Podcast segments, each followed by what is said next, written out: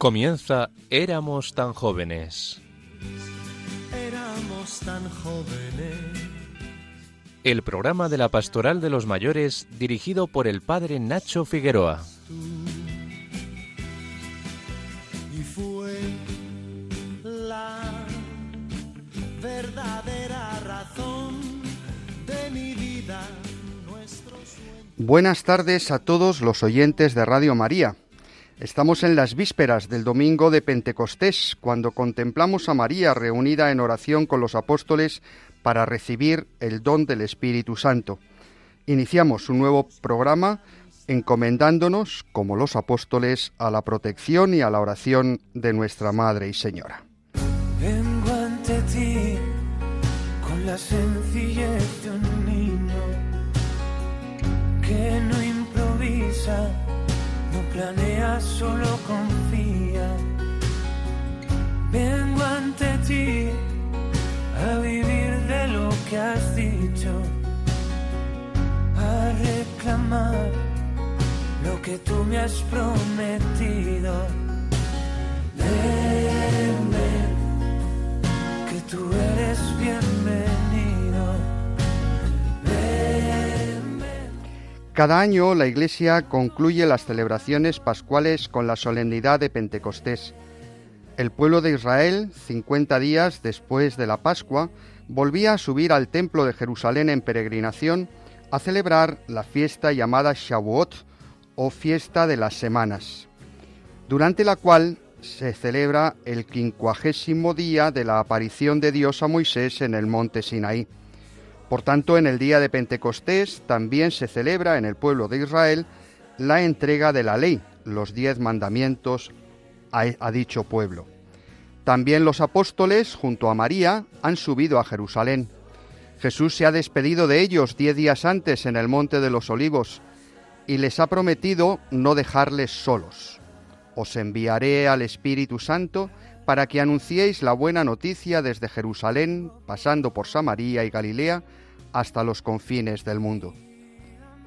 Si el pueblo de Israel celebra en Pentecostés la entrega de la ley, el pueblo cristiano conmemora la efusión del Espíritu Santo sobre aquellos que se han quedado como pasmarotes mirando al cielo y preguntándose cómo anunciar a aquel que ha llevado a plenitud cada letra y tilde de la ley. A menudo parece que la ley de Moisés y la vida en el Espíritu que la Iglesia recibió en Pentecostés están reñidas. El mismo San Pablo argumenta, cuando llegó la plenitud del tiempo envió Dios a su Hijo, nacido de mujer, nacido bajo la ley, para rescatar a los que estaban bajo la ley, para que recibiéramos la adopción filial. Como sois hijos, Dios envió a nuestros corazones el Espíritu de su Hijo que clama, Abba, Padre. Pero todos sabemos que el Espíritu Santo viene en ayuda de nuestra debilidad, no precisamente para que incumplamos la ley de Moisés, sino para que sigamos fielmente a Cristo que la llevó a plenitud. Cuando nos cerramos a la gracia del Espíritu, convertimos los mandamientos en letra muerta, en algo que esclaviza, en argumentos que en vez de hacernos hermanos, se convierten en un arma arrojadiza que nos ponen en, en la situación de jueces de los demás. Recibimos el Espíritu Santo para ser discípulos, que cumpliendo los mandamientos hacen del amor, la plenitud de la ley, no ya en una norma a seguir, sino en una forma de vida. Abramos nuestros corazones en esta fiesta de Pentecostés para que el Espíritu que sopla por los cuatro vientos nos haga salir de los sepulcros de la indiferencia y el descarte y nos hace caminar juntos en comunión hacia la plenitud del amor en el reino de Dios.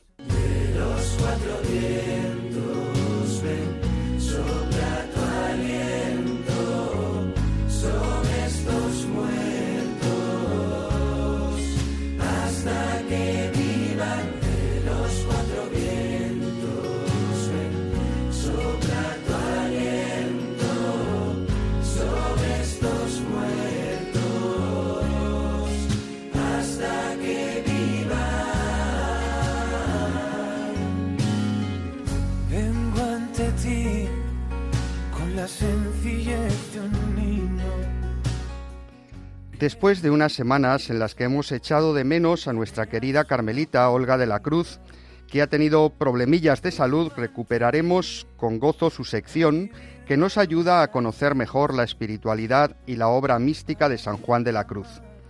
Tendremos la oportunidad de conversar con Enrique Martínez, responsable de un proyecto de pastoral de las personas mayores que Cáritas desarrolla en la zona rural de la diócesis de Alcalá de Henares.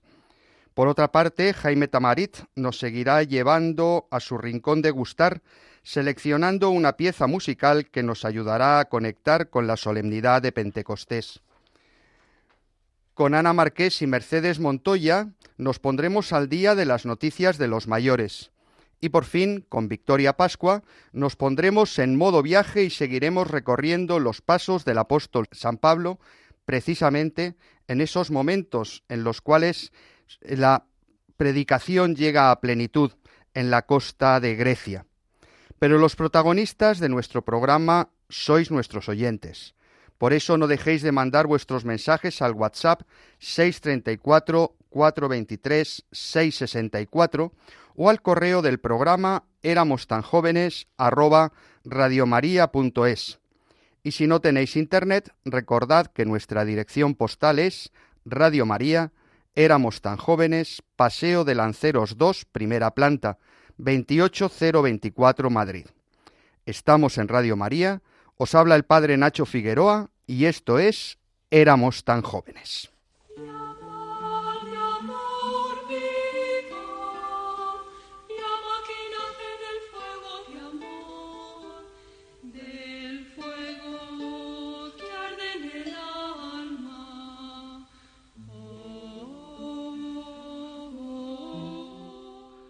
Nuestra querida Madre Olga de la Cruz, priora del Carmelo de Loeches, recupera el camino que iniciábamos con ella, recorriendo diversas dimensiones de la vida y de la obra de San Juan de la Cruz.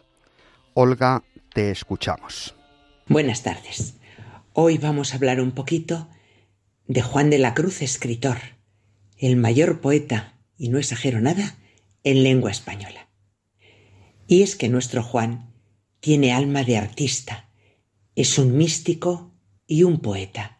Los tratados, cuando las escriba, vendrán después. Iba siempre cantando, nos dice un religioso que le acompañaba con frecuencia en sus viajes. Cuando caminaba, se alegraba tanto de verse en el campo que con aquello no sentía el trabajo del camino y mostraba en lo exterior la alegría del ánimo cantando algunas letrillas muy devotas de Nuestra Señora, o del Niño Dios, o salmos de David y versos de los cantares. Las estrofas de sus poemas son verdaderas canciones, cantos de alegría, de pena, de esperanza y sobre todo de amor y de alabanza. Así las leyeron y cantaron sus primeros discípulos. Santa Teresa que llegó a conocer el poema del cántico espiritual, lo cantaba con gusto e incluso enseñó a sus monjas una melodía para que lo cantasen frecuentemente en comunidad. Son canciones místicas que expresan y evocan la presencia y la manifestación de Dios que va transformando al ser humano. Así lo escribió él mismo. En las presentes canciones, del cántico espiritual, no hace otra cosa sino contar y cantar las grandezas de su amado.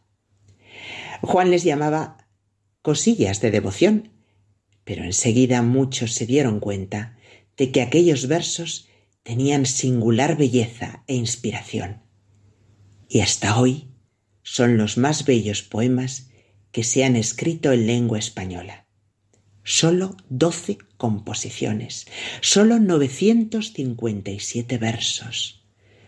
Poca cantidad, enorme calidad. Una monja curiosa le preguntó una vez si era Dios quien le daba aquellas palabras tan divinas. Y Fray Juan respondió Hija, algunas veces me las daba Dios, pero otras las buscaba yo. Místico y poeta, un perfecto artífice literario, como le llamó el gran poeta Damaso Alonso. Su fama de escritor nunca debe hacernos olvidar la jerarquía de valores de Juan de la Cruz, porque nunca quiso, ni, ni fue, ni lo deseó, ser un profesional de la pluma. No, él dedicaba tiempo a las personas, no a los escritos, y escribe pues cuando le queda tiempo de sus ocupaciones, de la vida de comunidad, de las tareas de gobierno, de la formación espiritual, de los trabajos manuales. Sus poemas brotan como obras maduras porque llevan largos años gestándose en su interior y en su magisterio espiritual. Ya lo hemos dicho, lo único que Juan quiere es contar y cantar las grandezas de su amado. Jamás pensó en publicar. Solo eran para él y para sus amigos y discípulos. Las poesías le brotaban con naturalidad. En cambio, solo con lentitud y repugnancia escribe en prosa. No muestra interés alguno en redactar libros o tratados y solo por la presión externa de sus hermanos, de sus amigos, de los religiosos y monjas carmelitas y también de sus dirigidas y dirigidos seglares, escribe páginas en prosa para ellos.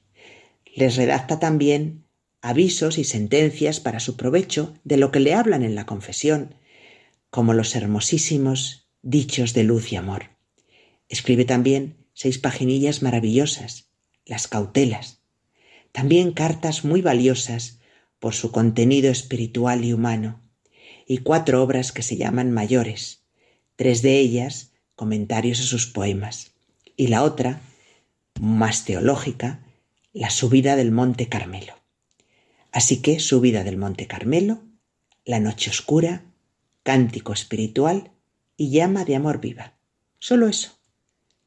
Obras hermosas, empapadas en Biblia, llenas de belleza. Señor Dios, amado mío, si todavía te acuerdas de mis pecados, para no hacer lo que te ando pidiendo, haz en ellos, Dios mío, tu voluntad, que es lo que yo más quiero, y ejercita tu bondad y misericordia, y serás conocido en ellos. Y si es que esperas a mis obras para por ese medio concederme mi ruego, dámelas tú y óbramelas y las penas que tú quisieres aceptar, y hágase. Y si a las obras mías no esperas, ¿qué esperas, clementísimo Señor mío? ¿Por qué te tardas?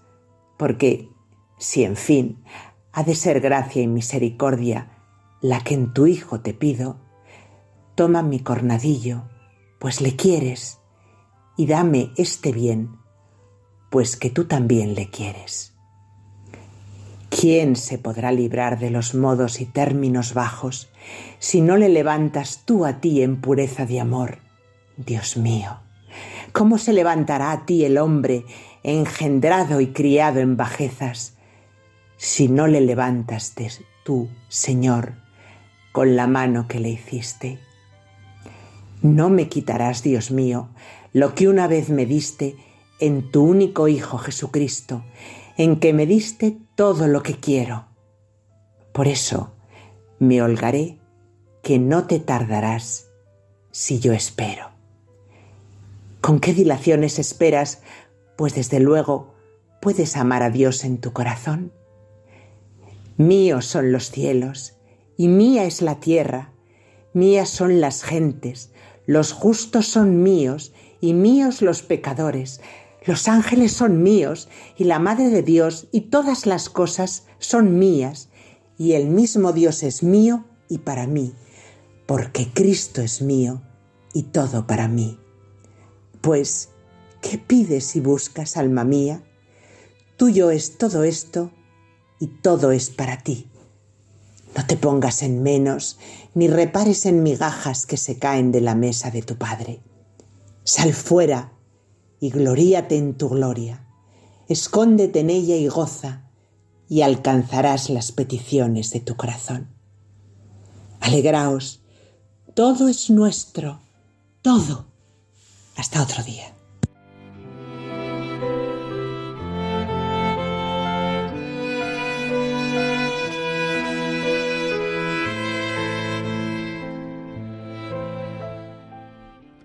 Muchas gracias, querida Olga de la Cruz. Hoy has puesto en nuestro programa esa dimensión estética por medio de la literatura que nos acerca al rostro de Dios. Gracias de verdad. Seguimos en Radio María y esto es Éramos tan jóvenes. Son la abuela y abuelo, todo un ejemplo a seguir. Para que aprendamos de ellos, son la abuela y abuelo, todo un ejemplo a seguir. Este homenaje sincero que yo canto es para ti para esos viejitos que fueron los que en la vida nos dieron lesiones para vivir y son los buenos cimientos de una familia feliz. Por todo lo que le debemos, se merecen un respeto y hay que tratarlos de usted. Que a una abuela y a un abuelo hay que besarle los pies. Tengo aquí a mi lado a Jaime Tamarit, presidente electo de Vida Ascendente, que me va a ayudar a entrevistar a alguien muy especial. Enrique Martínez García tiene 39 años y lleva 16 coordinando el Centro Gerontológico de Brea de Tajo, Santa, Santa Catalina de Alejandría, dependiente de Cáritas Diocesana de Alcalá de Henares. Como nuestro programa trata de hacerse eco de aquellas iniciativas que la Iglesia tiene en favor de la población mayor, tenemos el gusto de poder compartir unos minutos con él para que nos cuente este hermoso proyecto. Enrique, buenas tardes, ¿cómo estás? Hola, buenas tardes, muy bien, muchas gracias por invitarnos. Buenas tardes, Enrique. Soy tardes. Jaime. Hola Jaime, ¿qué tal? Muy bien. Enrique, hemos dicho que el proyecto lo llevas 16 años coordinando, pero no nació hace 16 años, nació algo más, algo antes, Eh, ¿verdad? Exacto, eh, yo llevo 16 años en, en Cáritas en este proyecto, pero lleva alrededor de 35 años ya en la zona sureste de la diócesis de Alcalá de Henares, en la zona rural de la diócesis, ahí estamos ya unos 35 años aproximadamente. Creo que el proyecto nació casi casi como una especie de servicio de catering muy sencillo, muy humilde, eh, pero mm, poco a poco el, el proyecto ha ido creciendo y ha ido enriqueciéndose, enriqueciéndose. Cuéntanos un poquito los inicios del proyecto. Pues mira, exactamente. El proyecto nació, de, en, en, como he dicho antes, en la zona más rural de la diócesis de Alcalá, porque se detectó que muchos mayores eh, tenían que dejar sus casas, tenían que dejar sus viviendas para irse a lo que llamaban en aquella época el asilo, o sea, con la connotación negativa que ello tenía para, para ellos mismos. Entonces se detectó esta necesidad eh, y se pensó desde la Caritas, una Caritas que también acababa, eh, en la Caritas de, en esa diocesana, para que me entendáis, acababa de nacer también, y se pensó en por qué no se le podía llevar el servicio de comida elaborada en caliente para que ellos lo consumieran directamente en su domicilio todos los días, el servicio diario. Ese fue el comienzo y a partir de ahí, pues conforme han ido pasando los años, sigue siendo el, el servicio estrella, el servicio de comida a domicilio, pero se ha complementado, porque también aparte eh, lo llevamos al hospital cuando tienen que ir a una cita importante. Les damos talleres, talleres de memoria, talleres para que aprendan a manejar el teléfono móvil para hacer una videollamada o para localizar una foto dentro de la típica foto que le envía un nieto, pues ellos nosotros le decimos dónde la tiene que buscar porque te dice, ay, es que no la encuentro, Qué se ha perdido, yo creo que la ha borrado. Sí. Enrique, vamos a ir analizando, bueno, estás diciendo muchas cosas y yo creo que nuestros oyentes se están empezando a poner con los dientes largos. Por ejemplo, Vale. ¿qué pasa Sí. cuando uno de los beneficiarios de este programa se pone enfermo y tiene que desplazarse a otra localidad, a un especialista o tiene que ser intervenido? nosotros lo vamos a llevar. Ese servicio, el servicio de acompañamiento al centro hospitalario, nosotros, ellos nos llaman, nos dicen, tenemos una cita médica o me ha llegado una carta del médico, nosotros la cogemos y le llevamos. Lo cogemos en su casa, lo llevamos al centro hospitalario de referencia, en esa zona suele ser Arganda, Arganda o Gregorio Marañón, uno de los dos. Y luego lo devolvemos otra vez a su vivienda, lo, lo llevamos otra vez de vuelta a su casa. También si tienen familia o tienen una persona de referencia, como nosotros lo llamamos, eh, si ellos quieren, nosotros le, le decimos lo que le ha dicho el médico. Le decimos, oye, pues le ha dicho que tiene que tomarse esta pastilla, que va todo muy bien, o qué tal. Que no, pues nosotros nos encargamos de que ese seguimiento que le ha dicho el médico lo hacemos nosotros, estamos pendientes de que, de que esté bien, de que se, de que esté cuidado y que siga las pautas que le han dicho. Oye, Enrique, eh, enhorabuena porque crecéis no solo en volumen, pero cubrís cada vez más aspectos de la persona mayor. Yo Eso te es, pregunto, sí. ¿cómo, cómo puedes, cómo te pones en contacto con la familia para, para saber que hay una persona que siente la soledad? ¿Os llaman ellos? ¿Llamáis vosotros? Normalmente, sí, el, el alta, por decirlo de alguna manera, se produce como llevamos tantos años en la zona, ellos nos conocen a nosotros. Entonces, muchas veces el boca a boca es el que funciona y el, el mayor, la persona mayor, se pone en contacto, nos llama por teléfono. Nosotros a partir de ahí, pues empezamos con el servicio.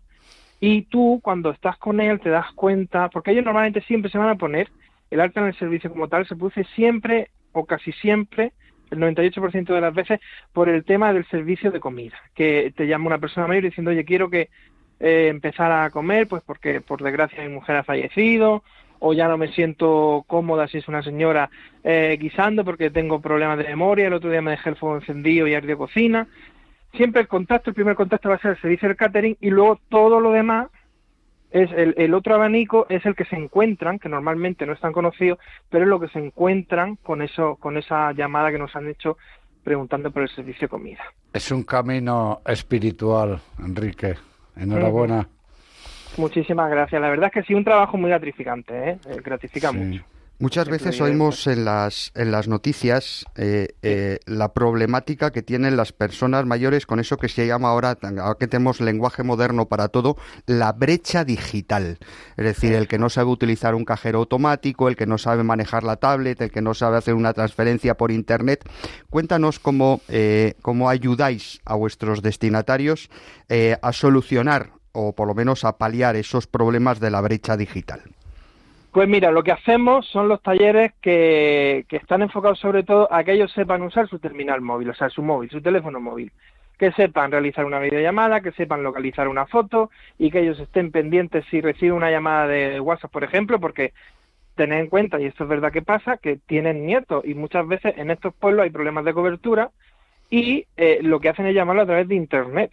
Entonces, claro, muchas veces incluso no saben descolgar la llamada porque cuando te llaman por el WhatsApp, por decirlo de alguna manera, la, la manera de descolgar el teléfono es otra, si lo admite.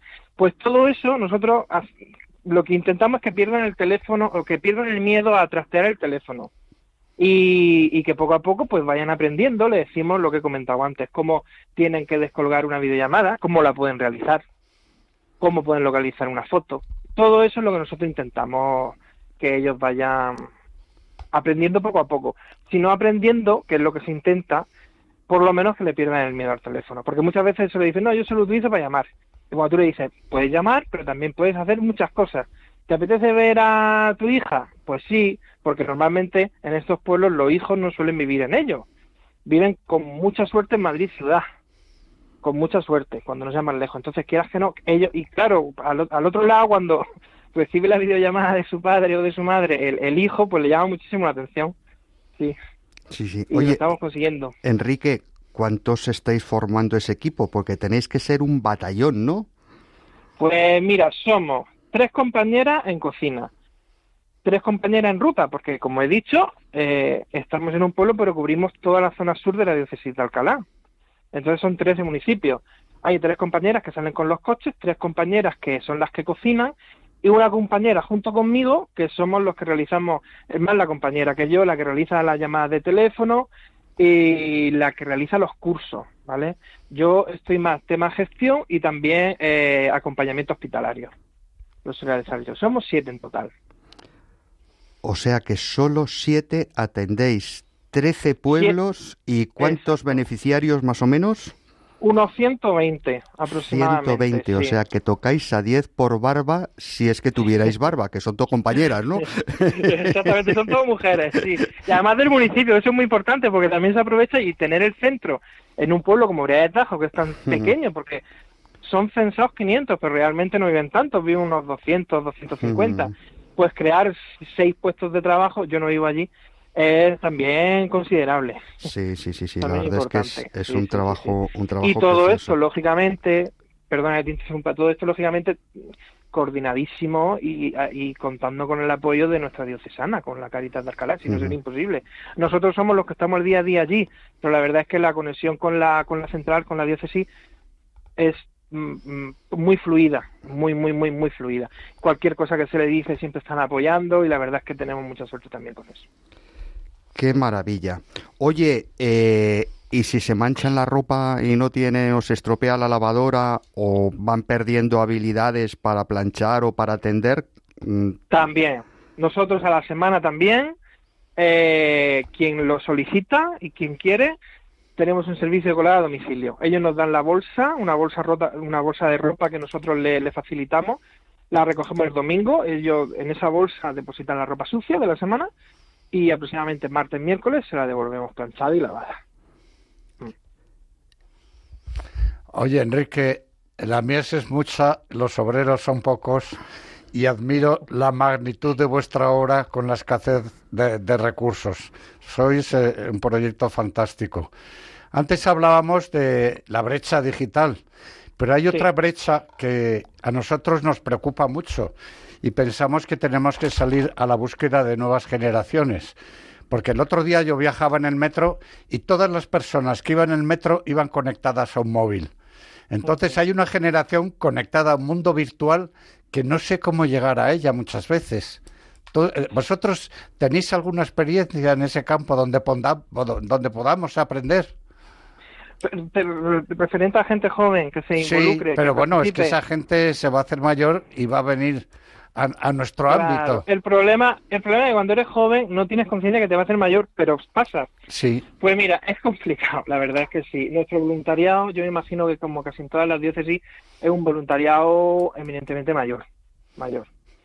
Mm. Sí que es verdad que hay un grupo de jóvenes, jóvenes en la diócesis, pero cuesta. El gran grueso de, de las personas que realizan el voluntariado suele tener ya una cierta edad ya avanzada. Enrique, Pero pues sí que se intentan hacer actividades de enganche para que ellos también se comprometan. Y hay un grupo, un grupo más gente que lo hace.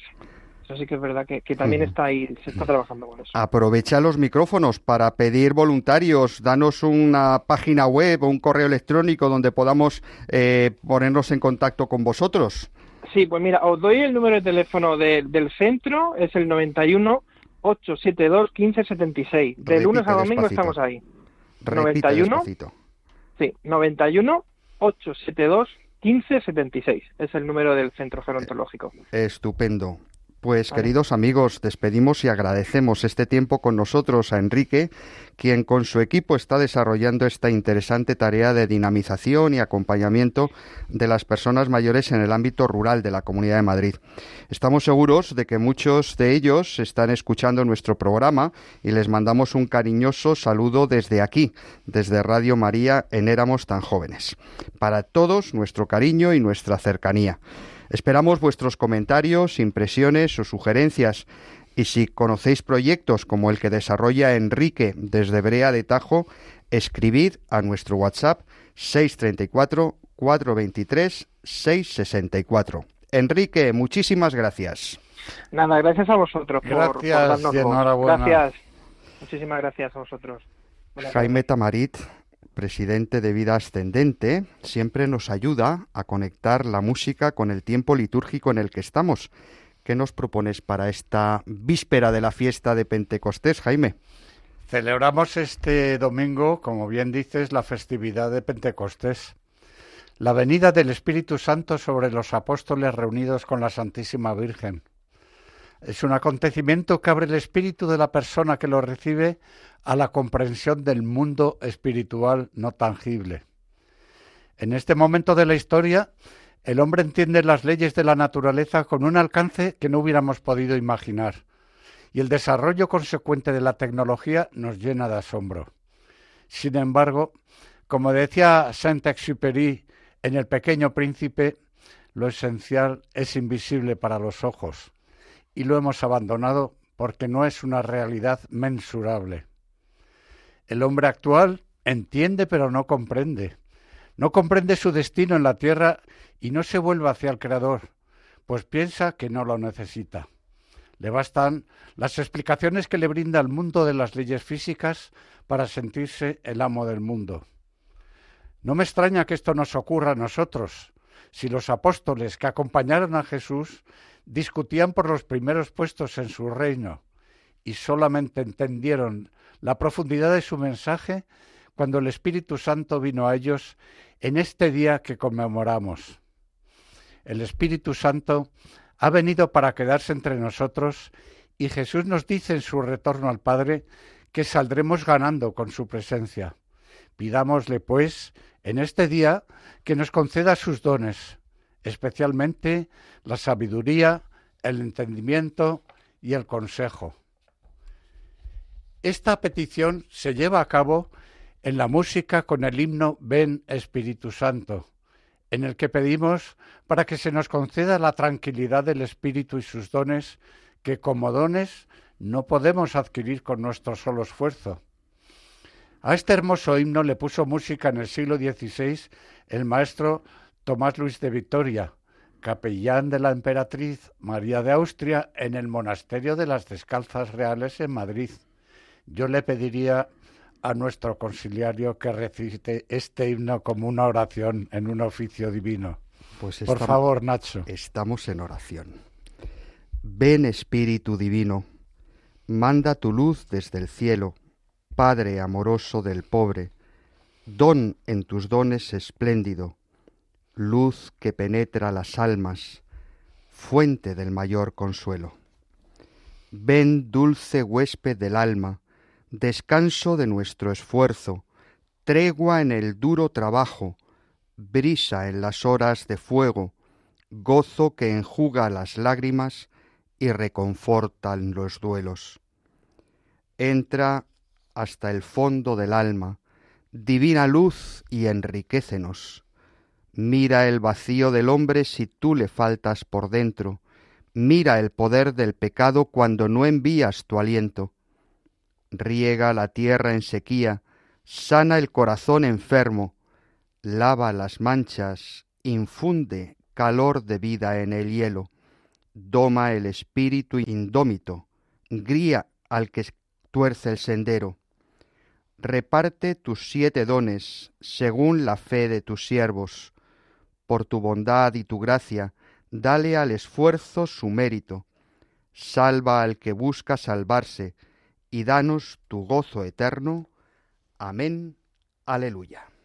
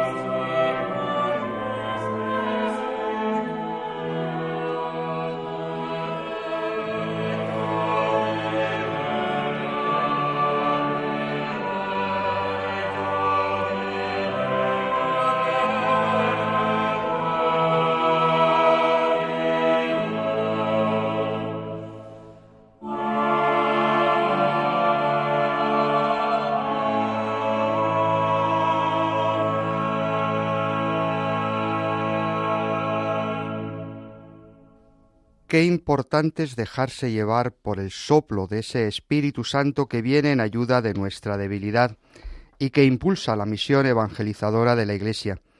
Radio María nació también como un intento de seguir el soplo del Espíritu, y con la ayuda de todos nos vamos dejando llevar por él.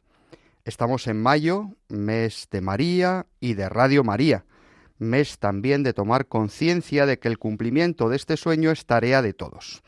Escuchemos esta llamada de solicitud de ayuda.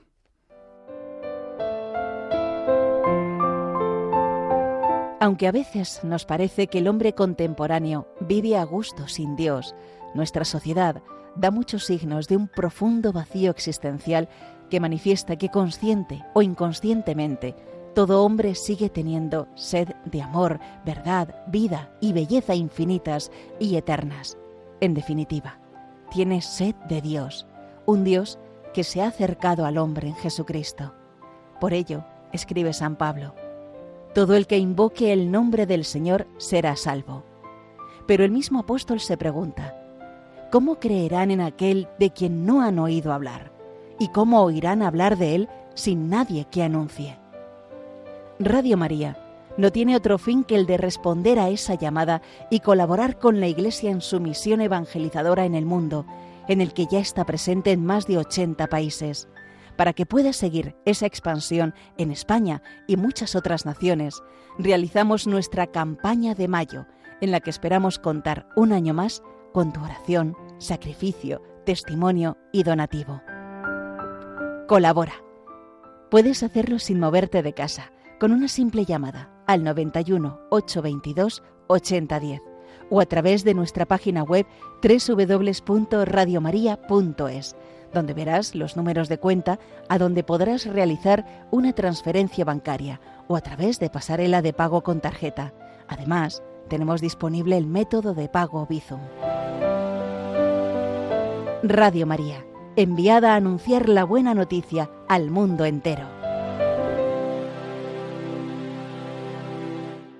Nuestras amigas Mercedes Montoya y Ana Marqués elaboran cada semana el boletín de noticias sobre mayores de vida ascendente.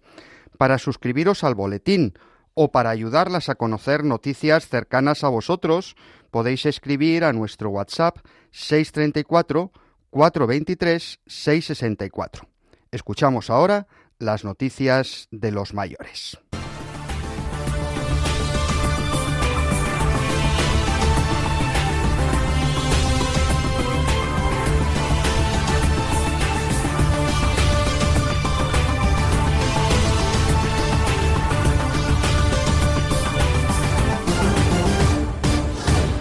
Ya están aquí las noticias de mayores para mayores. 80 años de investigación para determinar que somos más felices a partir de los 60 años. Es una de las conclusiones de un estudio que la Universidad de Harvard realiza desde hace 80 años sobre la felicidad y que asegura que todo el mundo puede dar giros positivos a su vida y que lo que marca una buena vida es la calidad de las relaciones. Al amparo del estudio y de otras investigaciones, aseguran que la soledad es muy peligrosa físicamente, porque hace que las enfermedades de la vejez se desarrollen más temprano y de forma más severa. Problemas cardiovasculares, diabetes, enfermedad de articulaciones, etc. Esto último ya lo sabíamos nosotros. Hay que salir y hacer amigos. Y vida ascendente es genial para esto último. Memoria emocional. ¿Qué es y cuál es su base biológica? La memoria emocional es uno de los aspectos nucleares de la identidad humana. Nuestros recuerdos autobiográficos más vividos suelen estar asociados a emociones muy intensas, sean positivas o negativas.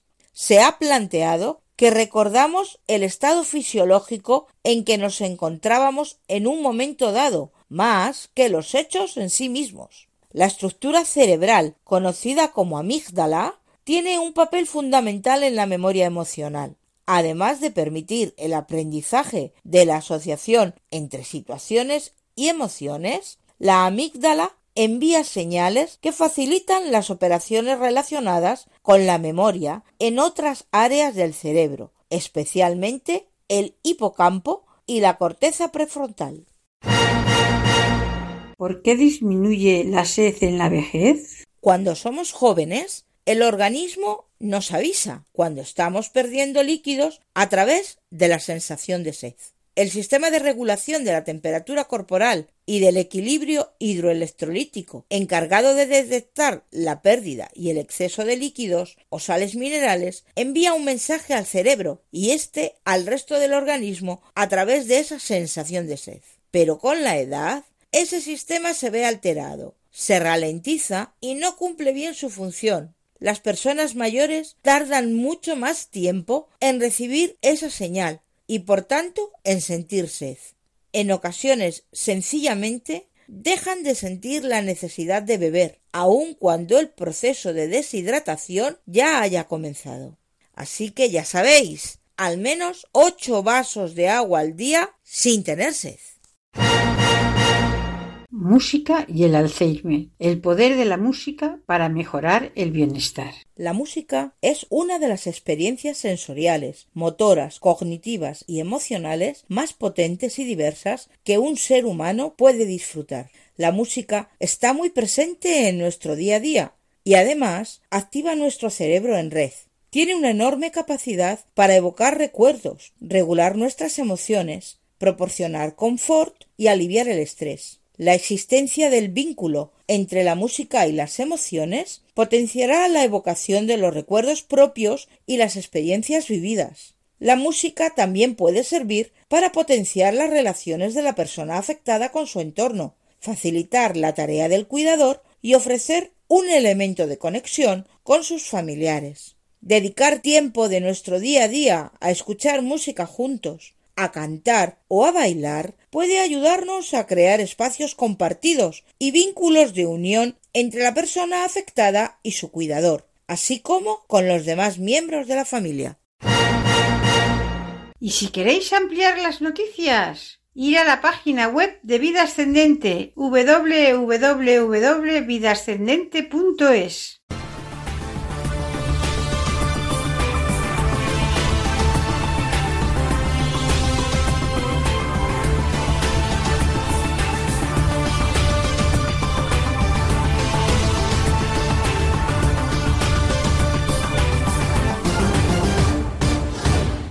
Gracias Ana Marqués y Mercedes Montoya por mantenernos informados de cosas que nos interesan. Victoria Pascua, directora de Prestur Peregrinaciones, inició el pasado programa una nueva sección siguiendo los pasos de San Pablo en los Hechos de los Apóstoles. Con ella nos ponemos en modo viaje.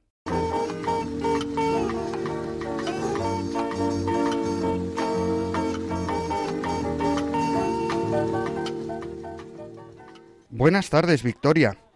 ¿Cómo estás? Muy, buen- muy buenas tardes, muy bien. ¿Y vosotros? ¿Qué Muy tal? bien, a toda la bien. audiencia, Jaime, Nacho. Bueno, espero que estéis muy bien. Eh, lo primero, pedirte perdón porque te hemos sacado de los pelos del cumpleaños de tu hija. Le das un beso muy fuerte de toda la audiencia. ¿eh? Muchísimas gracias, muchas gracias. Un día muy muy especial. La verdad que sí, imagínate, 17 años. No sé Estupendo. si me hecho más ilusión a mí o a ella, la verdad. Bueno, al lío. En el Bueno. capítulo 16 de los Hechos de los Apóstoles se nos cuenta que San Pablo tuvo una visión. Se le apareció, nos dice eh, San Lucas en los Hechos, un macedonio de pie que le rogaba, pasa a Macedonia y ayúdanos. Apenas tuvo la visión, inmediatamente tratamos, dice San Lucas, de salir para Macedonia, seguros de que Dios nos llamaba a predicarles el Evangelio. Nos hicimos a la mar en Troade y salimos para Neápolis y de allí para Filipos, primera ciudad del distrito de Macedonia y colonia romana. Todavía hoy muchos peregrinos recorren Grecia partiendo de la región de Macedonia y siguiendo los pasos de San Pablo. Efectivamente, así es. Grecia es un excelente destino para conocer la ruta de San Pablo que se nos narra en los capítulos 16 a 18 de los Hechos de los Apóstoles, desde Filipos hasta Corinto, pasando por Atenas. Es curioso que estos capítulos de los Hechos de los Apóstoles se narran en primera persona, porque Lucas el Evangelista en esos capítulos acompañó a San Pablo en este itinerario. Efectivamente, Lucas fue testigo en primera persona de su predicación y también de la persecución que sufrió. Cuéntanos este recorrido tan interesante, porque además son los primeros pasos del anuncio del Evangelio en Europa. Pues mira, te cuento, sabemos que los romanos habían construido calzadas que unían grandes ciudades del imperio en toda la costa mediterránea. Por la ribera sur del Mare Nostrum construyeron la famosa Vía Maris. La costa griega era recorrida por la Vía Egnatia, que San Pablo y San Lucas recorrieron predicando la buena noticia. Aún hoy podemos comenzar la ruta por la ciudad de Cábala, la antigua Neápolis, donde Pablo desembarcó por primera vez a su llegada a Grecia. Desde allí podemos continuar hasta Libia, que conserva el nombre de la primera europea que se convirtió al cristianismo. El libro de los Hechos nos relata que San Pablo la bautizó junto con su familia. Muy cerca de allí también podemos visitar la ciudad de Filipos. Recordamos la carta a los filipenses, que conserva fragmentos de la vía Egnatia y las ruinas donde se supone que estuvo encarcelado San Pablo junto al Teatro Romano, el Ágora, etcétera. Pasando por Anfípolis, llegamos a Tesalónica, maravillosa ciudad, donde se visitan las iglesias bizantinas de San Demetrio y Santa Sofía, a imitación de la basílica del mismo nombre de Estambul. No debemos olvidar que las cartas a los tesalonicenses, los habitantes de Tesalónica, son probablemente los escritos cristianos más antiguos, anteriores incluso a la redacción de los evangelios. Eso es, Estamos tocando con nuestros dedos las piedras que fueron testigos de los orígenes del cristianismo.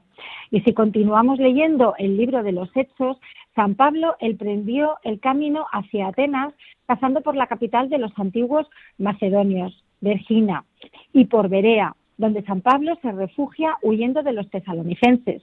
Allí se visita la tribuna desde la cual San Pablo se dirigió al pueblo. La presencia de San Pablo en Atenas es también muy especial.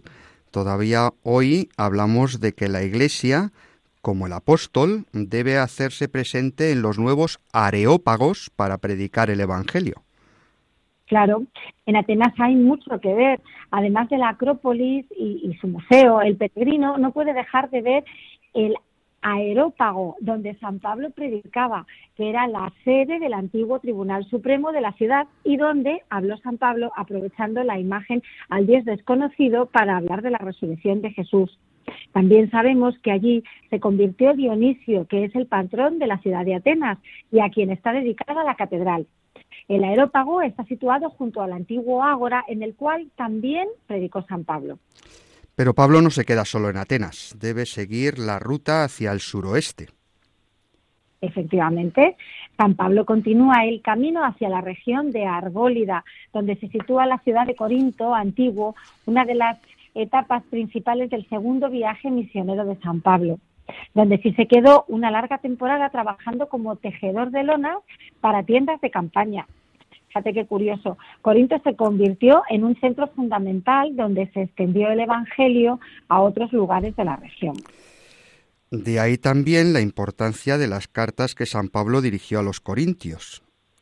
Eh, que son todo un tratado de teología y de eclesiología para aquellas comunidades. Eh, San Pablo, digamos que la mayor hondura teológica y doctrinal la desarrolla precisamente en la primera y la segunda carta a los Corintios. Pero supongo que cuando los peregrinos van a Grecia, no se quedan ajenos a todo lo demás, porque es un país rico en historia, en arte, en arqueología. Claro que sí, no vamos a dejar de lado ese interés arqueológico e histórico que tiene. Además de lo relacionado con San Pablo, el viaje lógicamente combina cultura griega, arte clásico y vida cristiana. Así visitamos los monasterios bizantinos de Meteora, una curiosa formación de rocas monolíticas enormemente altas en cuya cúspide hay monasterios construidos entre los siglos IX al XII. Es una maravilla. Pasamos por el desfiladero de las Termópilas, donde se conserva el monumento del rey Leónidas de Esparta, que recuerda la famosa batalla del año 480 a.C. Vemos también Delfos, el primer antecedente remoto de las Naciones Unidas. centro importante religioso, político y económico de toda Grecia. Visitamos también el monasterio bizantino de Osios, Lucas, del siglo XI, la ciudad de Micenas, citada por Homero, el famoso teatro antiguo clásico de Epidauro e incluso podemos ampliar nuestras visitas con un día de crucero eh, por algunas de las islas griegas como Aegina, Hidra o Poros. A eso también me apunto yo. Mm, Victoria, se nos va el tiempo. Muchísimas gracias por estar una semana más con nosotros y esperamos poder seguir recorriendo contigo lugares maravillosos. Seguro, sí. Muchas gracias a vosotros y hasta el próximo programa. Un abrazo enorme. Pues no olvidéis nuestro número de teléfono 634 423 664.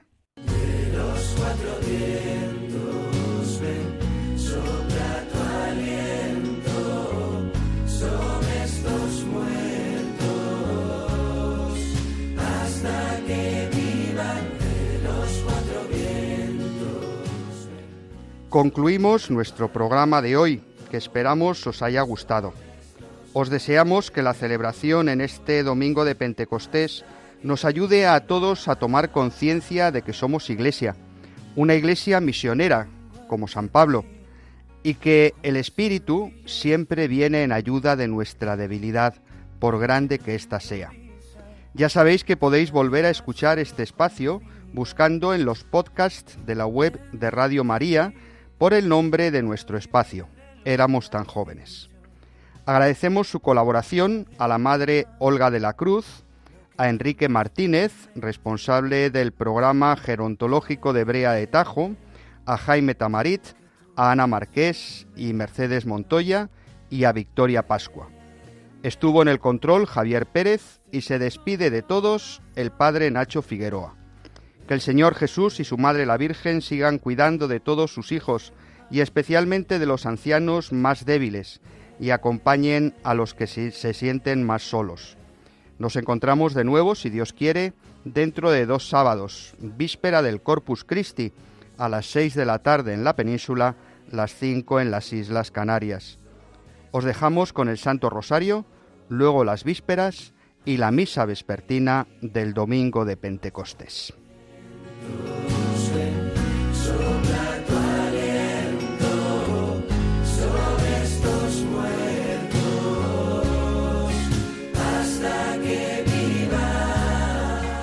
Han escuchado Éramos tan jóvenes con el padre Nacho Figueroa.